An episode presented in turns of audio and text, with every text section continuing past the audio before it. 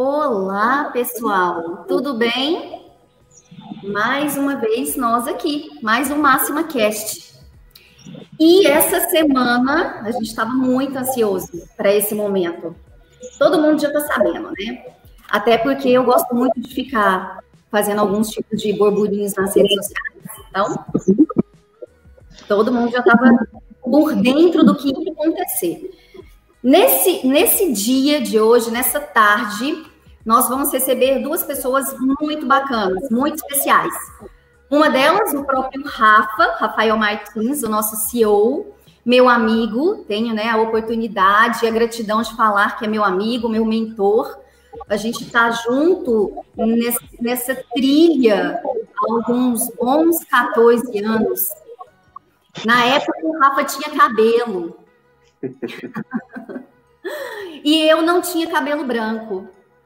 E para né, deixar ainda mais rico esse momento, uma pessoa que antes eu só tinha estava nas redes sociais. Então, antes eu só fazia, né? Eu ficava, ficava de olho nele no Instagram, no Instagram não, no LinkedIn, acompanhava algumas matérias, então era só tiete mesmo. E agora eu acho que eu tenho a oportunidade também de falar que eu tenho no ciclo né, de amizade. É, muito bem-vindo, então, Rafa, e claro, o Stefan. O, o Stefan, ele, ele, ele é uma pessoa querida e uma grande representatividade no setor, não só porque ele é VP da nossa maior rede, né, que é o Carrefour, mas também ele representa entidades importantes do segmento, como a própria APAS, que é a Associação Paulista de Supermercados, né? Então, como é bom tê-los aqui nessa tarde de quarta-feira, como esperávamos por esse momento, não é mesmo, Rafa?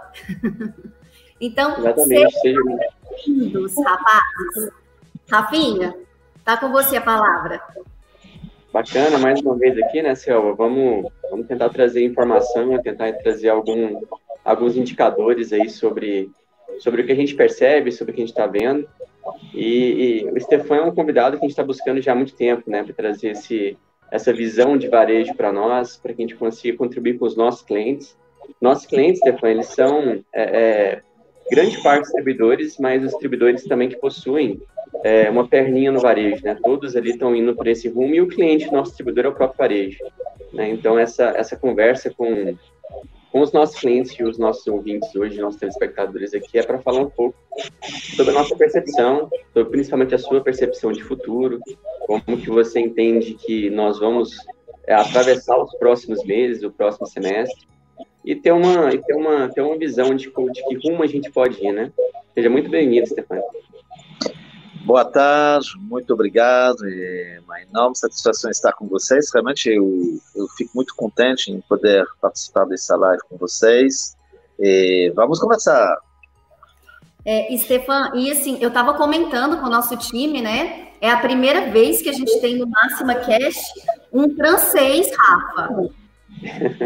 Então, então, eu vou corrigir, eu vou corrigir desde já, porque é uma longa não. história, vou tentar fazer curta a história. Eu estou no Brasil há 32 anos. Desses 32 anos, na verdade, eu passei um pouco mais de 22 aqui no país e o resto do tempo fora do país. Mas o que você não sabe que eu sou brasileiro também. Eu me naturalizei. Eu posso dizer foi, foi uma opção minha, não foi por acaso, entendeu? Então, é, eu decidi um dia me tornar brasileiro. Cantei o hino nacional e jurei a bandeira. Olha só. certo? Bom, que bom. E vendo a sua trajetória, dá para ver que você tem sangue de brasileiro. Inclusive, algumas entrevistas que eu pude acompanhar, o, o, amor, a alegria que você fala daqui, do mercado daqui, do nosso cenário, e como você também nos defende lá de fora, né?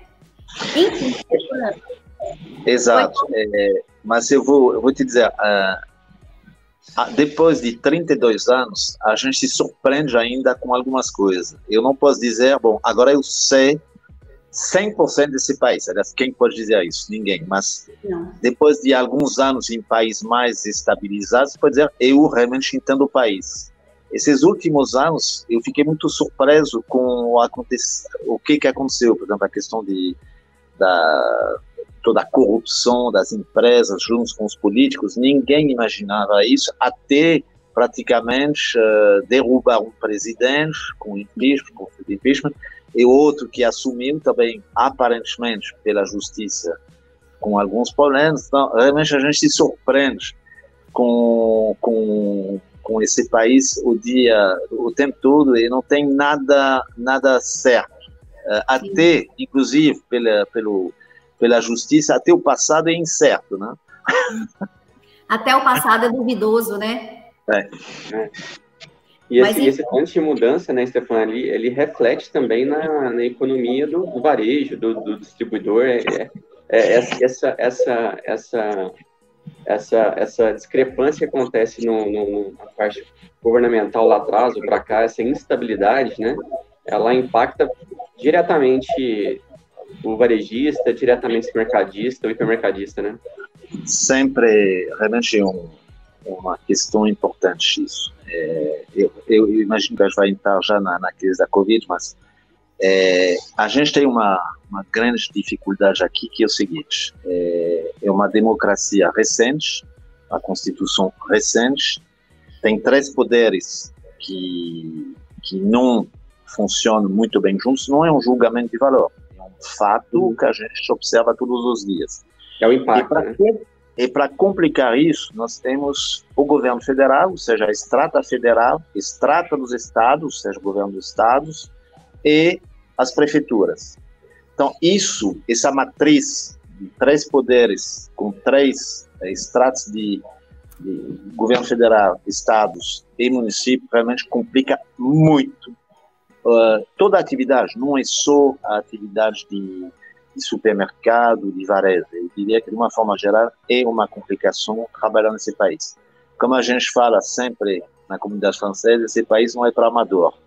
É uhum. realmente um país complexo, é, as coisas são complexas. Orquestrar essas três esferas, né, de modo Sim. que ela impacta, impacte menos principalmente na rentabilidade né, do, do, nosso mercado, isso é muito sensível, é, é, é muito complicado. E aí, já entrando, é, rapazes, né, no nosso tema, né, hoje a gente vai falar sobre a transformação para todos os tamanhos né, de varejo, é, desde o pequeno até o maior.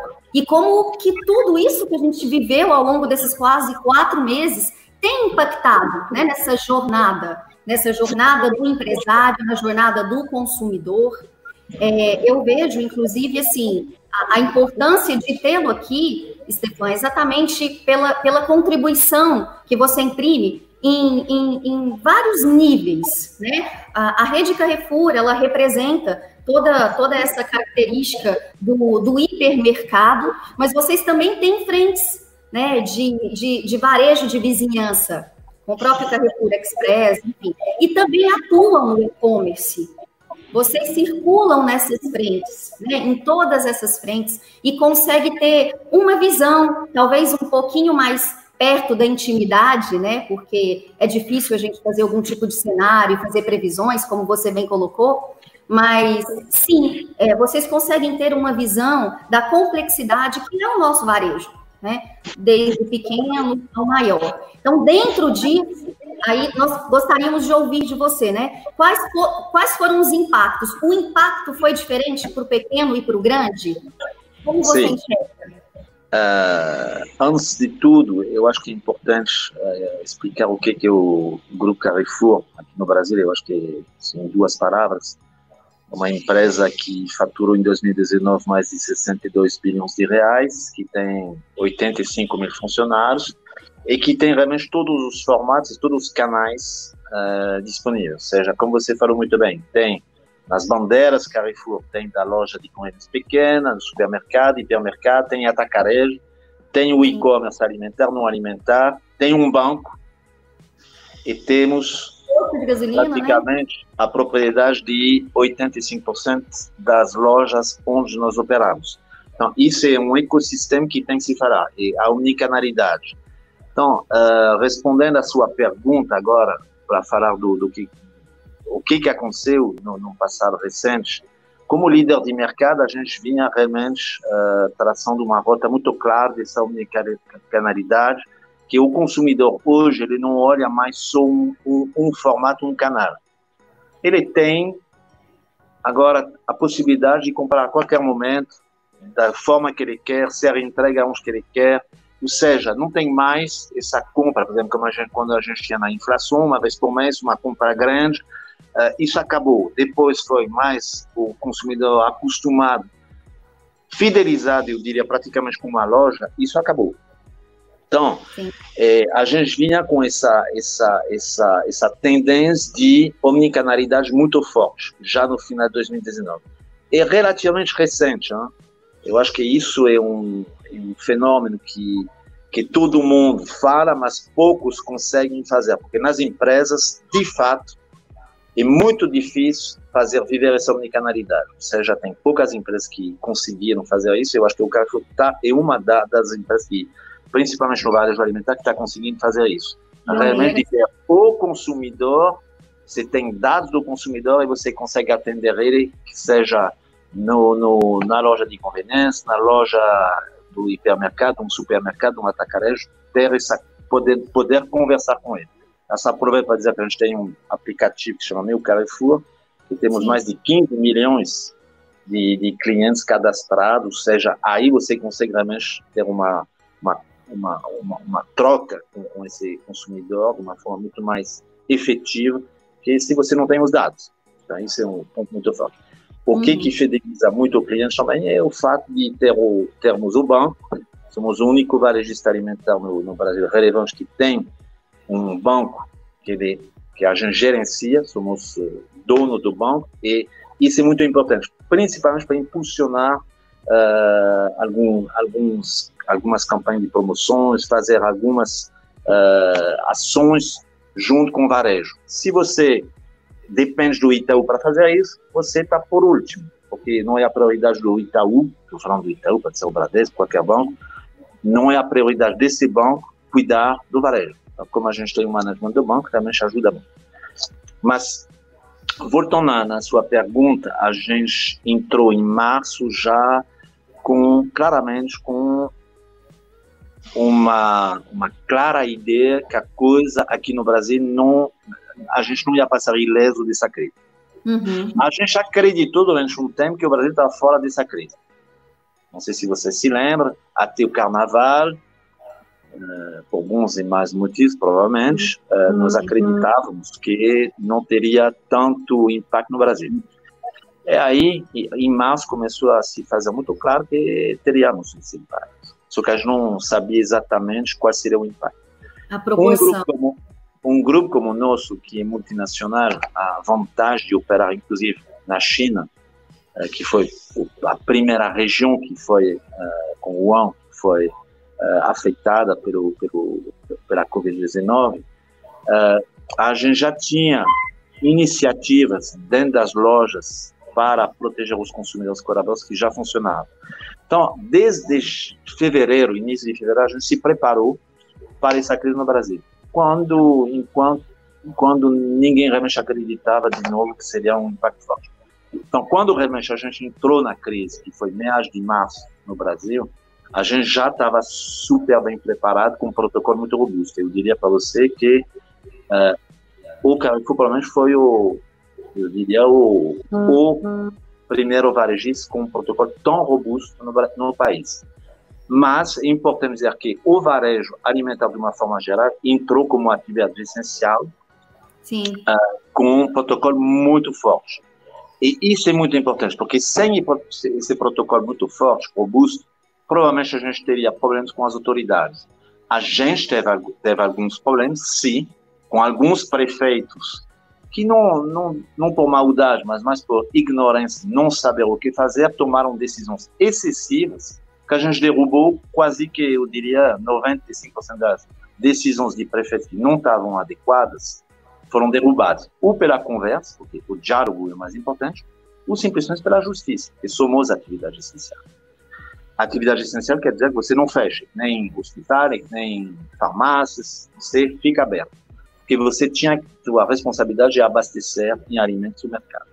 Então a gente entrou em meados de março, já com as primeiras quarentenas, bem preparados.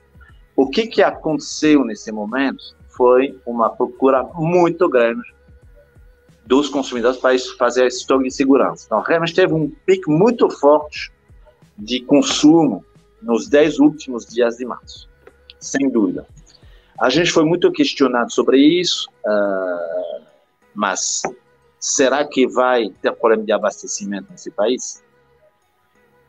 Durante 10 dias foi uma procura muito grande de certas categorias. Claro, de categorias de higiene tipo álcool gel, que faltou durante um tempo, uh, produtos de limpeza e produtos de cestas básicas, por exemplo, uh, arroz, feijão, essa, esses produtos básicos faltaram, uhum. massas, porque as pessoas realmente foram para a loja para estocar. Esse é um fenômeno que aconteceu no varejo inteiro. E já tinha acontecido, é interessante porque a gente olha as curvas das lojas, dos países onde tem lojas, foi a mesma coisa. Antes da, da quarentena ser decretada, nós tivemos realmente em todos os países nossos procura muito grande para esse tipo de produto. Então, a, a, nesse momento não mas vai ter uh, desabastecimento, não aconteceu. Teve ruptura, um pouco mais elevada durante essa fase, sem dúvida, mas eu diria para vocês que a ruptura no Brasil ela, ela, não vem bem. Antes da crise já era o caso. Por quê? Porque tem problema da indústria e tem problema de, de infraestrutura, logística. A logística no Brasil é extremamente complexa, pela qualidade das estradas ou falta de infraestrutura. A malha então, viária. Exato. Então, não aconteceu esse desabastecimento. Eu acho que a indústria, a, os atores logísticos fizeram um trabalho muito bom, junto com o varejo, que ficou aberto. Então, nós tivemos alguns problemas? Sim, mas foi realmente passageiro e a gente, aos poucos, a partir de abril, a gente começou a não ter mais uh, níveis de rupturas fora da curva. De novo, a ruptura no Brasil é um problema.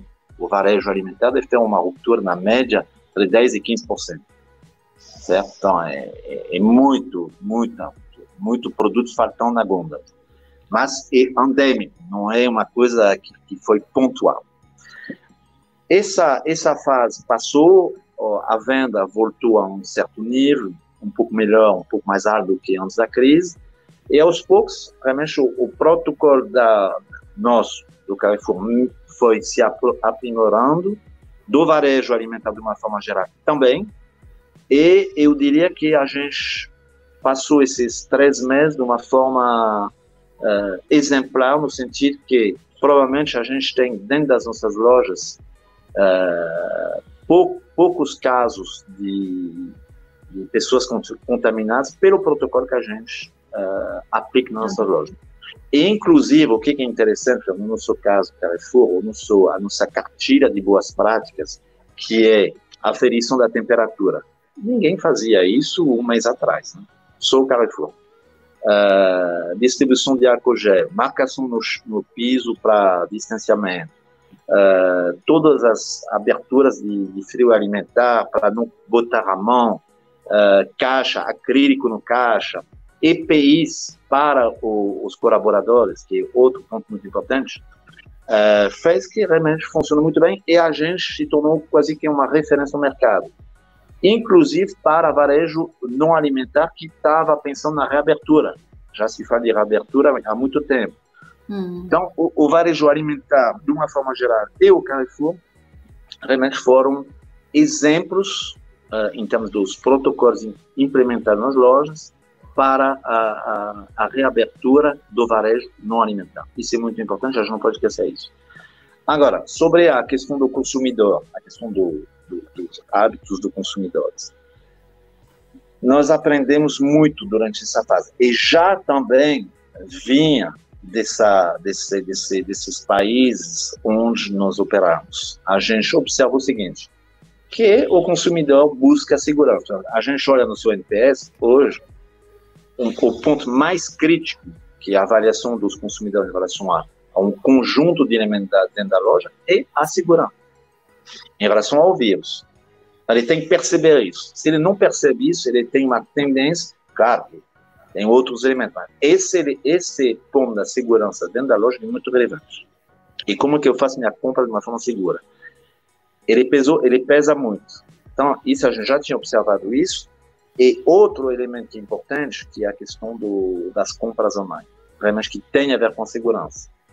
O consumidor está cada vez mais, isso é uma tendência que vinha antes da, da crise Covid-19, mas que se amplificou com a crise uh, que a gente conhece hoje. Ou seja, cada vez mais consumidores estão pedindo, fazendo as compras pela, pelo online.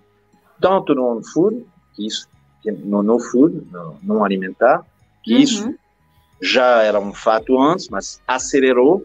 O que, que é novo é que essa demanda pela, pelo, pelo alimento online, isso uh, teve uma explosão. Nós multiplicamos o número de pedidos nos momentos mais uh, fortes por cinco, que é incrível. Foi uma aceleração muito grande. Inclusive, a gente contratou, uh, dentro dessa fase, três meses, mais uns 5 mil novos funcionários. 3 mil para substituir as pessoas de grupo de risco que ficaram em casa, dentro da loja, pessoas acima de 60 anos, uh, mulheres grávidas, a dúvida, outras populações mais uh, críticas que têm problemas respiratórios. E uh, a gente conseguiu fazer isso sem problema, então 3 mil para substituir essas pessoas, 1.500 mais ou menos para só para incrementar o quadro de e-commerce. Pelo fato de ter uma demanda realmente muito maior do que a gente observava antes. Então, isso é, é, é um fato importante. E, e essa mudança de, de, compra pelo canal de online é uma coisa que veio muito forte e que não veio para parar. Ou seja, a gente entende, olhando as, uh, o futuro, que essa tendência vai se consolidar e até se acelerar, tanto pelo food que pelo não food. Então, é, é, bem interessante. Eu acho que isso tem a ver, isso tem uma implicação. Uh, nós somos uma empresa que nasceu no break and mortgage, ou seja, somos uma empresa física uh, que nasceu há 50 anos, 60 anos atrás na França. Estamos agora comemorando os 40, 45 aniversário no Brasil. E a, a dificuldade para nós, como empresa que nasceu no físico, é e fazer essa transição de uma empresa física para uma empresa digital. Essa crise, isso é um outro outro ponto muito interessante, uma oportunidade de acelerar essa transformação digital. Então, o que a gente está observando é, é, pelo online, pela plataforma nossa, cada vez mais funcionalidades, uh, atender da melhor forma possível o cliente uh, o consumidor, que isso tem a ver com digitalização, olhar realmente a empresa como uma empresa multicanal, omnicanal, e não olhar o, o canal hipermercado, o canal supermercado, o canal e-commerce, tem que se falar, tudo isso tem que se comunicar. Então, os dados se tornaram muito importantes. Se você não tem esses dados, você não consegue fazer nada de digitalização, e a digitalização que te dá essa, essa que faz essa omnicanalidade ser uma realidade. Outro ponto muito interessante, uh, a sede nossa, que não é um fato também peculiar do, do Carrefour, mas eu comentei isso, nós, nós temos na sede duas mil pessoas, é, duas mil pessoas, ou funcionários, ou terceiros, que hoje estão em casa. Então a gente está aprendendo também a trabalhar de uma forma diferente. E 100% em casa, com certeza não. Criar outro tipo de problema. Pessoas que, que precisam ter um contato com o mundo externo, que precisam deixar a casa para não ficar o dia todo com as crianças e, a, e os familiares, de uma forma geral, que e isso que a gente está aprendendo, provavelmente a volta não é uma volta 100% dessas pessoas dentro da sede. Provavelmente é um mix entre os dois que a gente tem que afinar ao longo dessas próximas semanas. Então, uh, resumindo, muitas coisas vão mudar para sempre. Acho, acho bacana é, é, é, essa questão do multicanal. O Carrefour, na verdade, já está na próxima fase, né? Ele saiu do multicanal e está olhando para o Omnichannel já, né? De relacionamento, é, de Nossa. todos os canais, o conjunto de tratar o cliente em qualquer canal como sendo único, né? Exatamente. Eu acho que isso, isso é o ponto. O cliente está no centro e os diferentes canais estão para atender ele. Não, e, e, a gente olhava normalmente antes uh, o cliente por canal, mas muitas vezes é o mesmo cliente.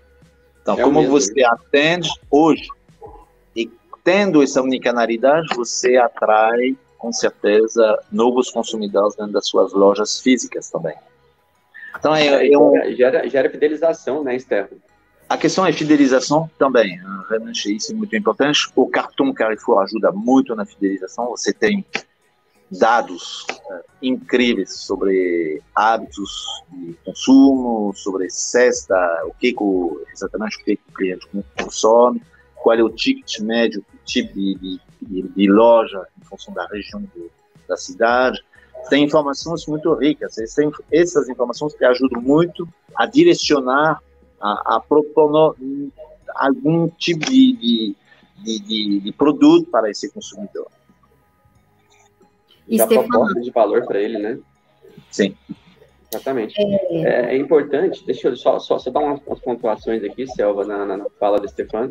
A questão de, de, de, ruptura, a gente conversou num, num, numa oportunidade é, no webcast atrás, é, Stefano, com o pessoal do atacado, né? O pessoal já estava preocupado com eles de ter ruptura para fazer reabastecimento do, do varejo, mas de fato aconteceu só ali em março, né? Acho que o comportamento depois mudou. É, a questão da, da, do mix tem mudado também a, na visão do distribuidor, né? O mix da, de produto que o varejo está adquirindo para revender, ele tem mudado. E alguns números interessantes que comprova tudo isso que você falou, Stefano. O, o, o e-commerce, o canal digital, ele cresceu nesse nesse ano até agora 48%. Então, é prova, prova aquilo que você acabou de falar, né? O Covid fez com que isso acelerasse. E isso não é, um, isso não é um, uma, uma, aceleração é, momentânea, né? É um caminho sem volta, né? Porque o consumidor está vindo para outro canal. E ele aprendendo a trabalhar com esse novo canal, ele deve, ele deve seguir e ter, e ter, e ter essa, essa, esse, essa, esse relacionamento com, com o varejo de forma diferente.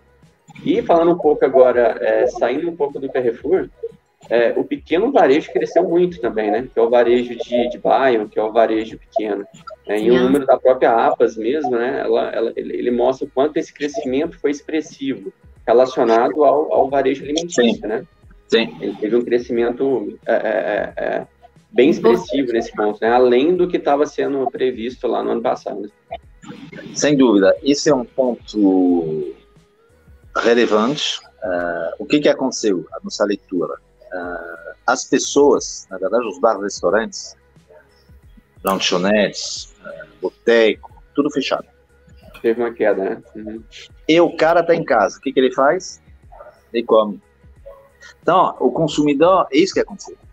Está em família, trabalhando em casa, mas está em casa, sem poder sair para almoçar ou jantar fora, porque não tinha opções. Não vamos esquecer, tanto São Paulo, estava mais em São Paulo, São Paulo, até agora os restaurantes, os restaurantes não estão abertos. A gente está falando agora de reabrir só segunda-feira.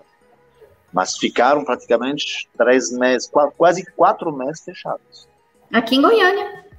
É.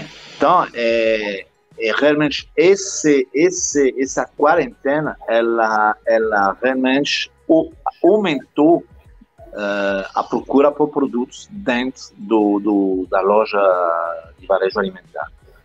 E também, eu acho que sem dúvida, não pode negar isso, como a gente praticamente for, era, era, fomos as únicas lojas de varejo abertas, com certeza foi uma, uma forma para as pessoas uh, se divertirem, ah, eu vou no supermercado, não sei se está claro isso. Né?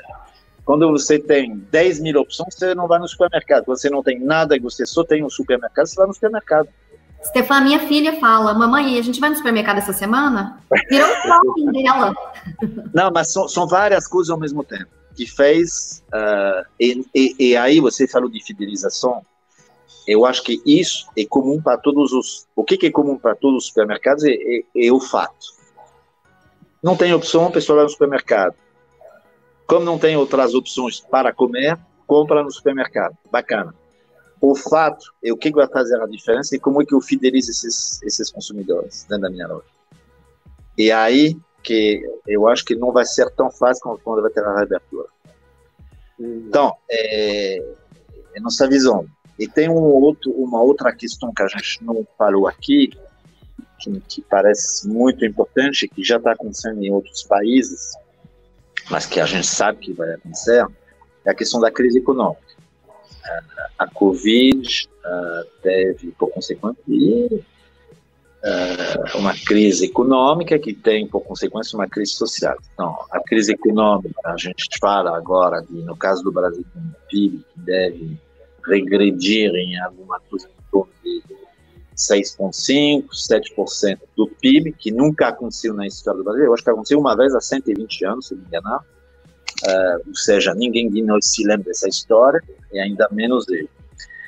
Uh, a questão do desemprego, e isso tem uma questão também chave para nós, varejo, que o desemprego, que era da ordem de 12% da população ativa, deve dobrar mesmo se ele for ficar um pouco menor, menor do que o dobro, né, se tiver 20 milhões de desempregados, são 8 milhões de desempregados a mais.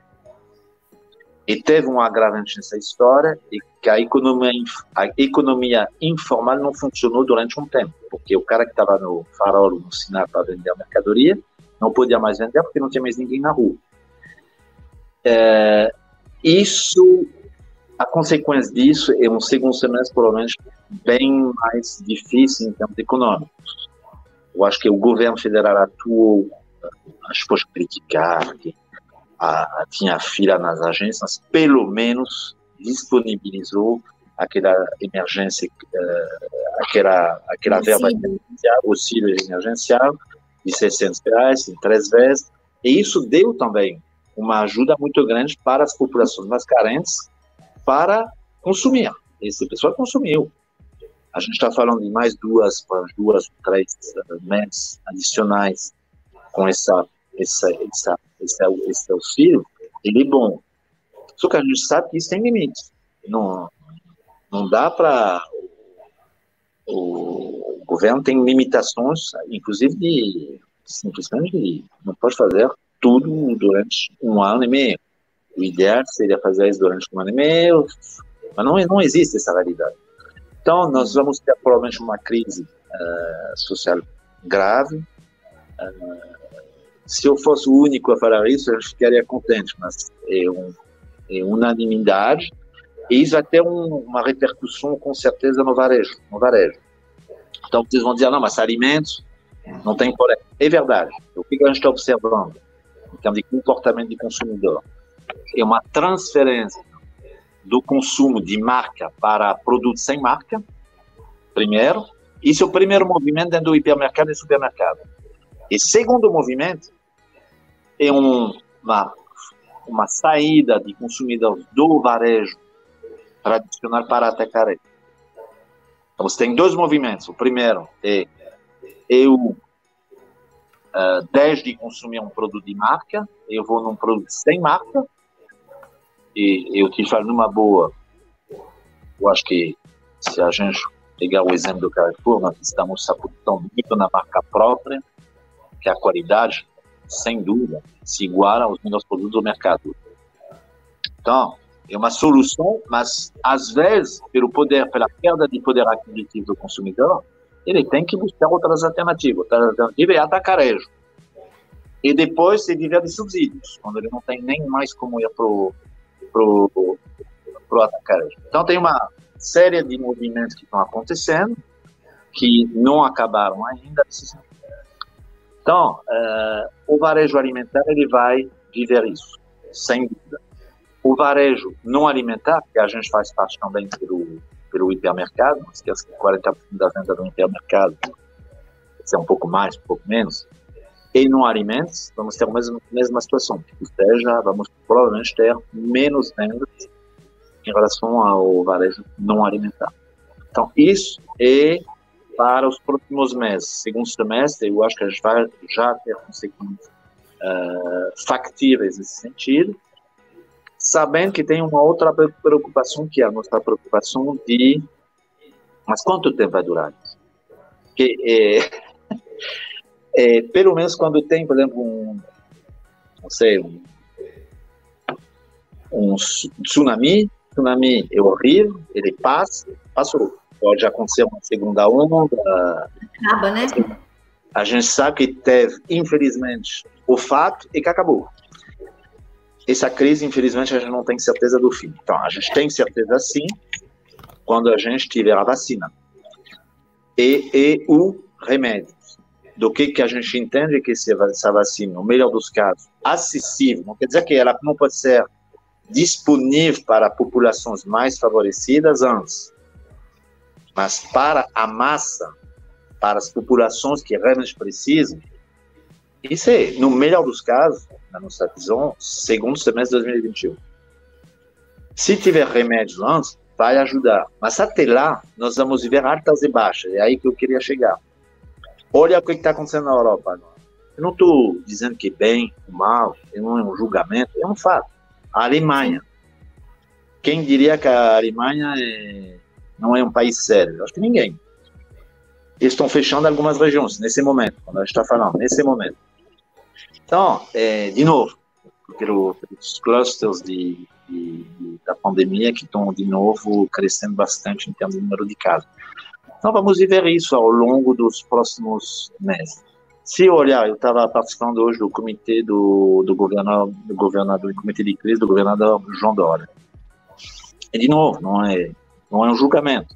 Tem algumas regiões de São Paulo, São Paulo foi dividido em 18 regiões que estão fechando, fechando no sentido de quarentena, de novo, vermelha. Tem as bandeiras, vermelha, amarela, fechando de novo. Então, vai ser isso. Com dificuldade em operar, com decisões de, de, de, do poder público, às vezes absurdo, como eu comentei no início, mas a gente tem que se adaptar e, e propor facilidade para o consumidor. Eu acho que já era um, antes da crise, facilidade para o consumidor era um fato super relevante. Hoje, o consumidor quer facilidade e segurança. Sim, é, é verdade. É tão, é, tão, é tão importante esse ponto do, do da mudança do mix e o comportamento do consumidor, né? Na, é, é pegando um gancho na, na, na, pelo lado do, do que a gente percebe no distribuidor, é, a indústria de distribuição eles têm mudado de fato a marca e o, a, a, qualidade do produto, a marca do produto para trazer um mix de um valor agregado menor, né? Que o, de fato o consumidor está mudando o comportamento dele na mudança de marca, né? Ele não está consumindo menos ainda, né? Ele está mudando a marca para gastar menos. Uma outra Isso. solução dele, como você muito bem disse, Stefano, é, é ir para um, um modelo comercial de varejo que ele consiga alguma economia que seja menor possível, né? No atacarejo ou em alguma situação como essa, né? E Sim. esse comportamento está acontecendo e está fazendo que as indústrias também mudem a, a, a, o chão de fábrica ali para produzir aquilo que está sendo, tá sendo vendável agora, né? É, isso está isso, tá muito latente no distribuidor. A gente está percebendo isso. Bom, uh, tivemos algumas questões uh, no varejo alimentar, inflação também, que, que, durante eu não comentei isso, mas foi um, algumas alguns momentos um pouco tensos com Procons, com o poder público sobre o aumento de, de, de preço, mas sinceramente, não vamos esquecer que, um, tem sempre problema de sazonalidade, ou seja, produtos que, entre safras, que tem problema de, de, de preço e que, mesmo o produto ano passado teve, por exemplo, se a gente pegar o caso do feijão, aconteceu exatamente isso. E tem outro ponto, não vamos esquecer que o dólar... Isso, tem matéria-prima de fora, né? Exatamente. É, é, o, a grande vantagem desse país, apesar de tudo, é que não uh, não não precisa de importações na questão de alimentos. O, o, praticamente o Brasil é autônomo, é independente em termos de de, de, de, autossustentável, isso que eu estava procurando comparar. Então, isso ajuda muito. Só que uh, tem alguns componentes em produtos que vêm de fora. Se você pegar o trigo, hoje, por exemplo, é um bom exemplo, o trigo, ele uma parte importada. Então você tem o efeito da, da apreciação do dólar perante o real que tem um impacto no, no preço.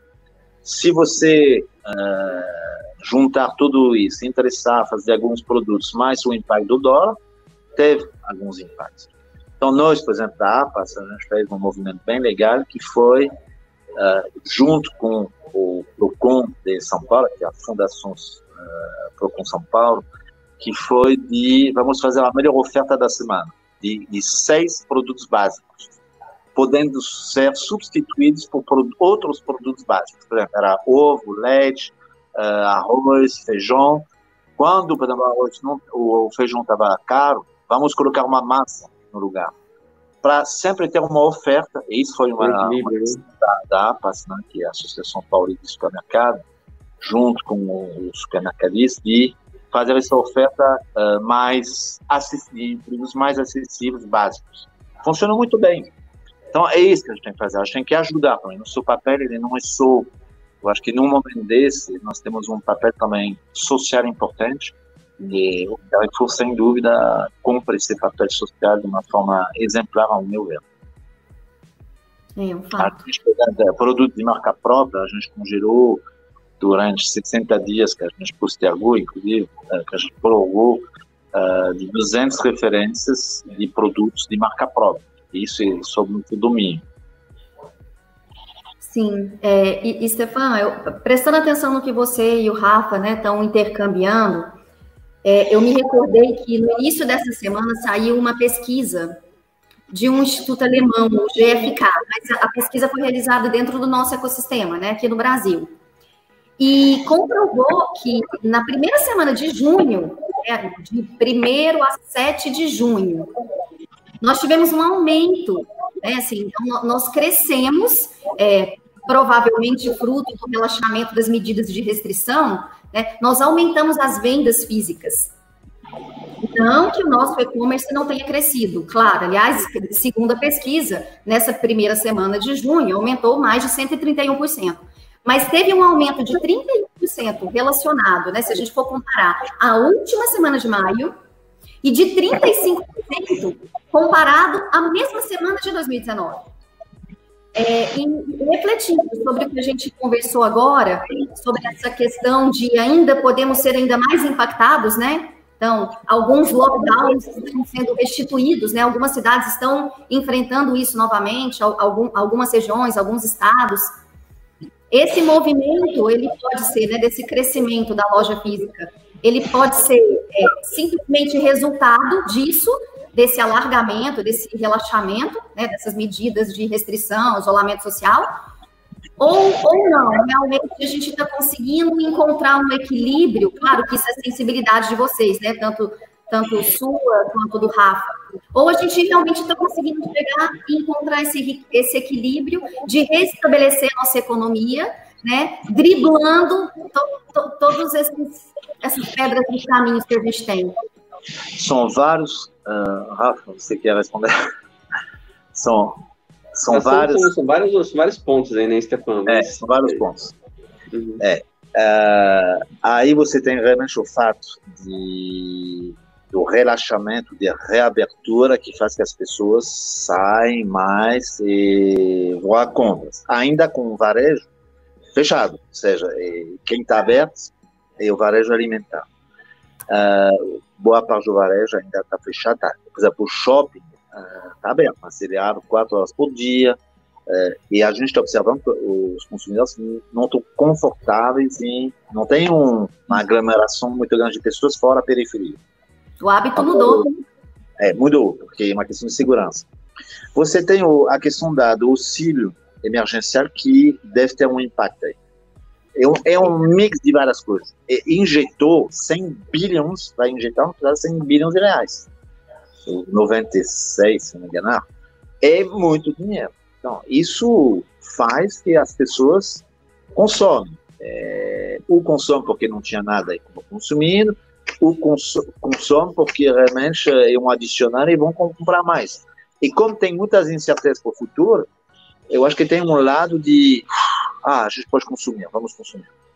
Então, são, são várias, uh, várias explicações aí. Uh, Econômicos, emocionais, né? Tem uma é, questão emocional que deve pesar bastante também. Mas uh, não está muito claro ainda exatamente. É isso, por, por enquanto, são suposições. Sim, o diagnóstico é difícil, né? juntas fazem realmente a venda, uh, uma venda boa. É, tem, tem, tem, tem alguns indicadores né, que pontuam um pouco para a gente esse comportamento, né, Stefan? A Cielo limite um boletim de consumo do consumidor final quanto ao tipo de produto que ele compra, né? Sim. A questão da, da, da, daquele impacto que a gente teve lá no, em março, quando o pessoal comprou para tentar se abastecer, esse comportamento ele continua existindo no começo dos meses, né? No começo do mês, todo mundo vai para o mercado e depois volta, todo mundo vai e depois volta.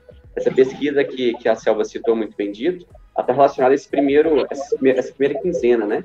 De, de junho. Então, esse, esse é um ponto, né? Que, que tem que ser levado em consideração também.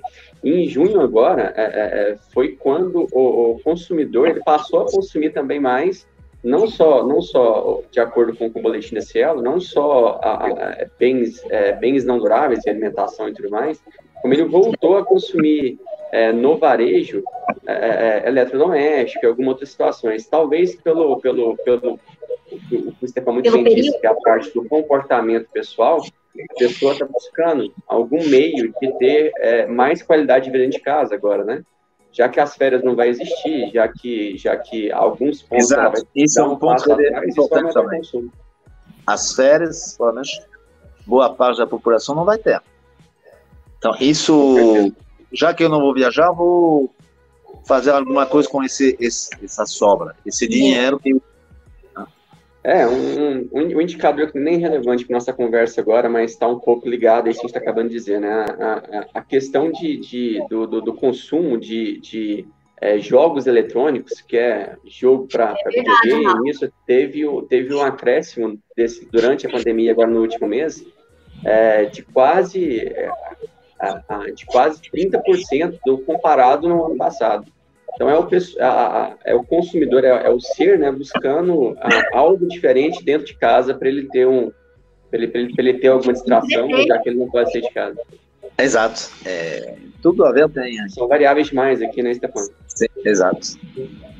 É, nós temos uma pergunta no, no nosso chat.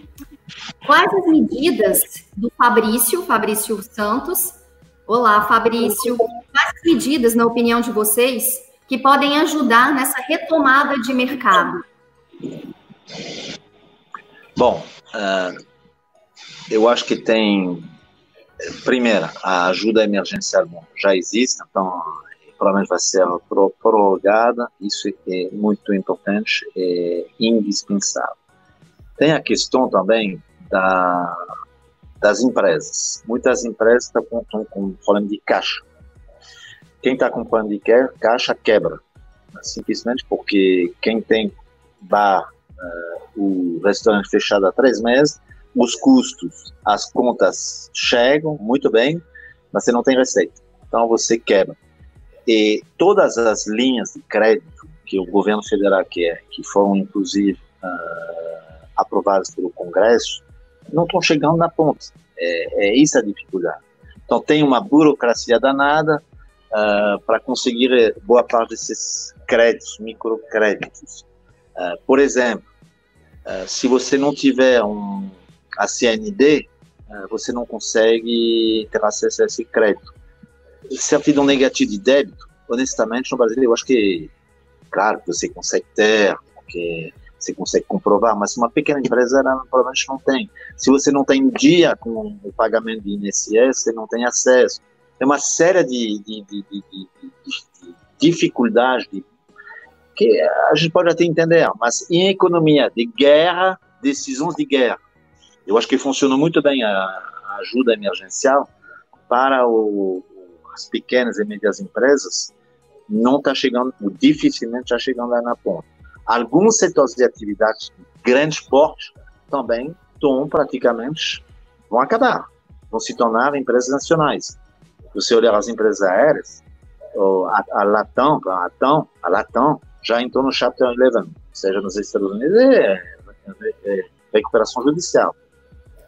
Então, é, eu acho que aí tem uma questão chave para resolver. As empresas, uh, eu acho que tem um ponto importante, eu acho que a sociedade civil se mobilizou para ajudar.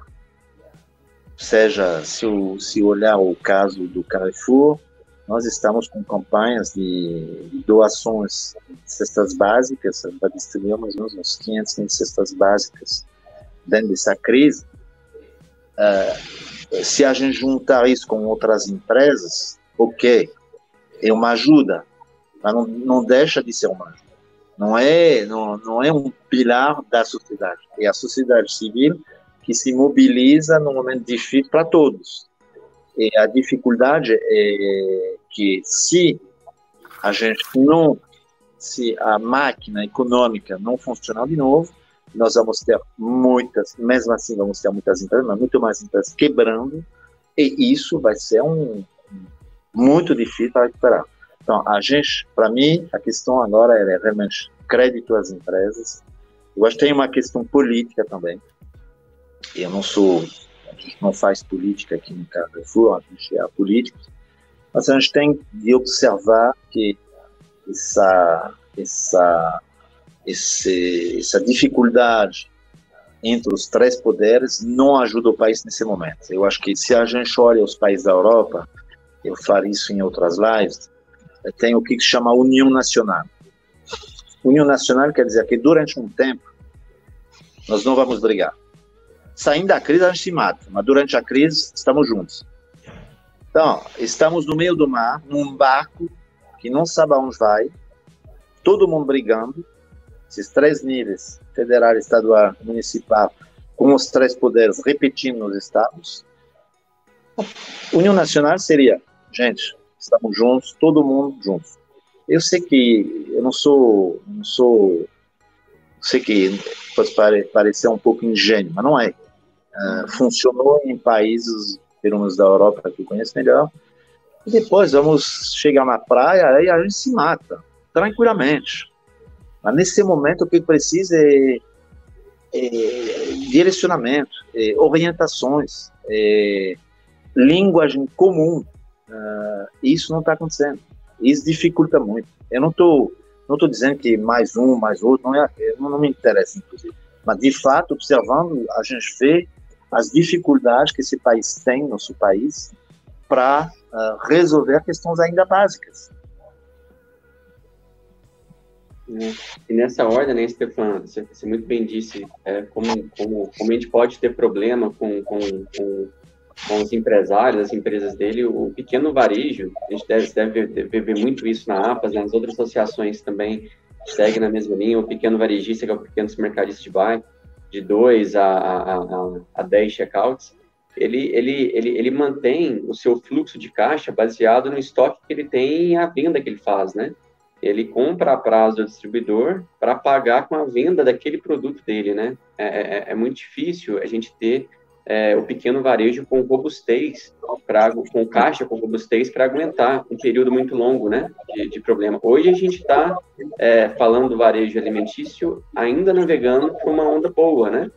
É, a gente deve descer um pouco e essa descida e a volta é que vai dizer quem, quem são Exato. os varejistas que vão sobreviver, né? Inclusive de médios e grandes, na minha opinião. Não, não, é só, não, não olha só os pequenos. Eu acho que hoje, se a gente pegar o, o Brasil tem uma coisa interessante que ele tem um número de varejistas alimentares é, muito grande, tem é muito pulverizado ainda. Se olhar, deve ter uns alimenta, alimentados, deve um, mais de 700 uh, é, marcas de supermercados no Brasil. Se você pegar a Europa, não existe mais isso. Já, já foi, mas já, não, não mais. Então, é, num determinado momento, em função da aceleração, inclusive, do digital, eu acho que vai ser cada vez mais difícil para alguns grupos que ou que não entraram, ou que não têm recursos. Uh, e não é uma questão só de tamanho, né? é uma questão de, vis de visão. Tem alguns grupos, tem alguns grupos regionais que não posso dizer quem é, porque senão vou fazer favoritismo, mas alguns grupos regionais familiares que são é, muito dinâmicos, muito dinâmicos, e que entenderam isso, inclusive antes de alguns grandes grupos, inclusive do, do meu. Então, é, eu acho que é, o Brasil é bem interessante nesse aspecto. É, a gente está num movimento de forte aceleração. Alguns já tinham entrado antes da crise, que, no nosso caso, a gente, a gente iniciou essa jornada de digitalização muito tarde, comparando com outros. uh, hoje o, a minha leitura é que a gente realmente assumiu a liderança, mas porque uh, a gente entendeu muito bem o Juscelino Kubitschek. Fazer 50 anos em 5 anos, certo? Isso talvez, talvez até menos, né, Stefano? Eu diria que a gente fez em dois. Agora, Stefano, deixa eu te fazer uma pergunta. Estou é... brincando, mas é, é, é, é, incrível como as coisas estão se acelerando. É. Está. E, isso é oportunidade. Isso, sim, gera oportunidade, né? É. Agora, Stefano, deixa eu te fazer uma pergunta. Assim, a APAS, ela é, ela é hoje, é, olhando para o Brasil, é, é, é, talvez o grupo mais relevante quando a gente fala de varejo, do, do supermercadista. De é, associação. Isso, das associações. Agora, quando a gente, a, a, gente, inclusive o distribuidor e o varejo sentiu muita falta de não ter o um evento da APAS que acontece todos os anos. É um, é um, é um evento bacana para fazer negócio. Extraordinário, um dos maiores no mundo. Exatamente. Então, é, é, é existe uma relevância. O varejo olha muito para a APAS e espera que, que é, é, vê ali alguma situação de, de uma visão, de futuro, de alguma ajuda, de algum apoio, é, de alguma orientação. Como que, como que a APAS está nesse momento agora é, é, com, esse, com, esse, com essa, essa necessidade de se expor e de colocar algumas visões de futuro é, para o pequeno varejista? Existe alguma estratégia? Existe, existe algo que vai acontecer? Olhando para o nosso lado também a nível de tecnologia, né? A gente pensa muito, poxa, como que nós, provedores de tecnologia para o nosso cliente, nós somos uma empresa de tecnologia, né? Como que a gente pode ajudar os nossos clientes a passarem por isso, né? É, é, é como que está essa conversa dentro da APAS? Como que está esse momento agora, Stefano? Eu acho que a APAS, realmente, você falou muito bem, é um é uma, uma associação incrível, é uma associação de defesa dos interesses do supermercadista, que tem um desempenho muito bom. É, quando eu falo muito bom, ela tem uma clareza das coisas. Muitas associações estão lá para defender de uma forma uh, corporativista os interesses uhum. do setor. Eu acho que a APAS já não é mais isso. Ela com certeza foi no passado. Eu não estou criticando eu acho que dessa fase. Ela entendeu que juntos os supermercadistas têm ativos. Esses ativos são intangíveis, por exemplo, dados, fraude de dados. Uh, a força de poder juntar alguns desses ativos que estão nas empresas. Uh, meios de pagamento. Gente, provavelmente, quando o cartão uh, surgiu no Brasil, a, a APAS, na época, perdeu uma oportunidade de ser um player relevante, porque quem usa o cartão aonde? Principalmente nos, no varejo. Então a gente provavelmente perdeu a oportunidade, é, numa determinada época, de ser um player importante nos meios de pagamento. Então, quando você sabe que você tem esses ativos, e que a APA sabe desse, do valor desses ativos, você trabalha com um plano para valorizar esses ativos dos não de cada empresa, mas que juntos esses, esses dados, esses ativos são maiores do que individualmente, certo? Com certeza. Se você, vou pegar o cartão de novo, se você pegar o cartão hoje, as taxas de cartão de débito e de crédito são absurdas. É, provavelmente um, somos um dos únicos países no mundo a ter esse tipo de custo do cartão. Então, qual é o, qual é o sentido disso? Nenhum. É, então, é, realmente é uma coisa que a gente tem que refletir. E, paralelamente a isso, eu acho que ela entendeu a APAS com a gestão, as últimas gestões, entendeu a, esses ativos, que existiam esses ativos, e está trabalhando para valorizar esses ativos e fazer desses ativos um, uh, uma, uma renda para a associação e para ajudar mais os pequenos, médios varejista através de treinamento. Quem tem não tem quem não tem acesso a fazer treinamento. Treinamento tem a APAS tem uma escola é, que forma, que treina as pessoas. Claro que as grandes empresas ela têm as próprias uh, a própria organização para treinar as pessoas, mas as pequenas e médias não. Então isso isso é interessante. Mas a diferença... e todo mundo e todo mundo tem a ganhar com isso. Porque enquanto a APAS forma pessoas de qualidade, que é o caso, e ele, ela, os supermercadistas não vêm necessariamente pegar, roubar os funcionários do Carrefour. Então, todo mundo tem a ganhar. Eu acho que é, é, é, puxar, uh, dar mais valor para que o setor tenha mais, em termos de serviço, em termos de qualidade de atendimento, mais valor a, a, a agregar ao consumidor. E tem uma outra uh, responsabilidade da, da Associação de Supermercado, que é a APAS, que é realmente a, a defesa dos interesses dos supermercadistas, mas no bom sentido. Eu acho que quando eu vejo hoje uh, algumas prefeituras, prefeitos tomarem algumas decisões, principalmente na crise, mas antes também, absurdas em relação à atividade do supermercado, que é a atividade essencial, vamos relembrar, seja que não pode fechar, eu penso que realmente uh, a APAS atingiu um grau de maturidade muito bom sempre pode melhorar, sempre pode fazer melhor, mas estamos realmente hoje atuando de uma forma institucional na defesa dos interesses do setor, evitando uh, leis absurdas municipais e estaduais e uh, sempre com diálogo, eu diria, e a questão dos atos intangíveis. Eu acho que isso faz a força da APA hoje. Eu vejo que a, a APAS ela colabora muito nesse processo de, de educação, como você bem disse, Stefan, e inclusive acelerando e ajudando nesse processo de aceleração da transformação digital. Exato. O que, que é interessante, a APAS promoveu com os supermercadistas, eu estava previsto para ir, mas não conseguia, uma viagem para a China. Então, você vai dizer, a China já faz 15 anos que vai para a China. Ok, pode ser. Mas uma associação de supermercados organizar uma viagem para seus associados, eh, parte deles, na China, para ver uh, empresas de tecnologia, para entender o que, que é uh, essa digitalização, ver realmente em loco o que quer dizer isso, eu acho que é notável. Sim. É, nós já estamos chegando no, no final, né? E é que pena. Eu recebi algumas mensagens no WhatsApp, pessoal, falando assim, não, não, não tem como a gente interromper vocês, porque tá muito gostoso ouvi-los. Né? Que bom, né? E mérito essencialmente seu, Stefan, que ter, né, ter, enriqueceu tanto isso junto comigo, com o Rafa, você enriqueceu demais.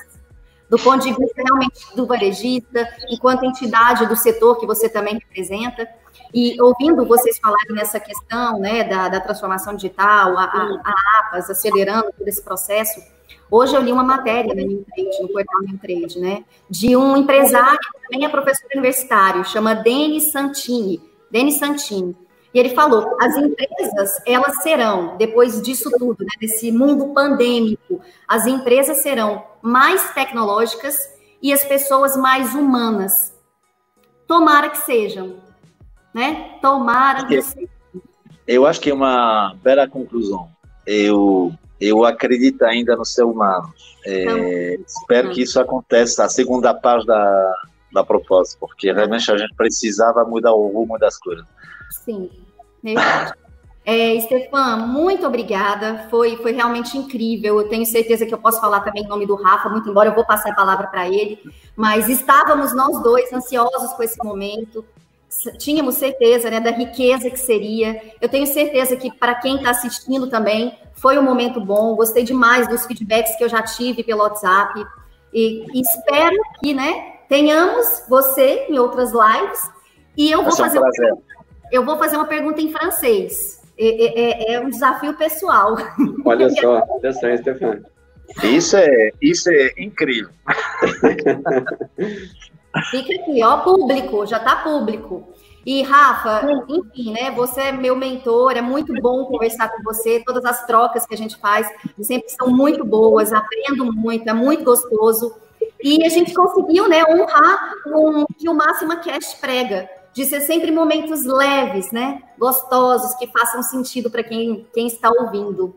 Mas, enfim, rapazes, muito obrigada. Stefan foi incrível. Rafa, muito obrigada. E tá com vocês aí as últimas palavras. Stefan, obrigado, viu, pela participação. A gente estava buscando esse momento já há muito tempo. A gente tem falado muito é, com o distribuidor. A gente precisava de ter um, um momento para falar um pouco sobre o varejo também. É, que querendo ou não, os nossos clientes são na, na maior parte distribuidores, eles querem muito ouvir o varejo, né? Porque são os clientes dele. E a, a Máxima, ela, ela promove esse tipo de momento para apoiar a comunidade, nossos clientes e quem e quem está nesse ecossistema aí da cadeia de abastecimento. Muito obrigado por participar. É, é, tomara que a gente consiga reunir novamente com um fórum ainda um pouco maior, com mais empresários, para a gente tentar ajudar aí o nosso, nosso pessoal a passar por esse momento aí. Muito obrigado. Bom, pessoal, Selma, Rafa, muito obrigado. E eu vou só dizer uma coisa.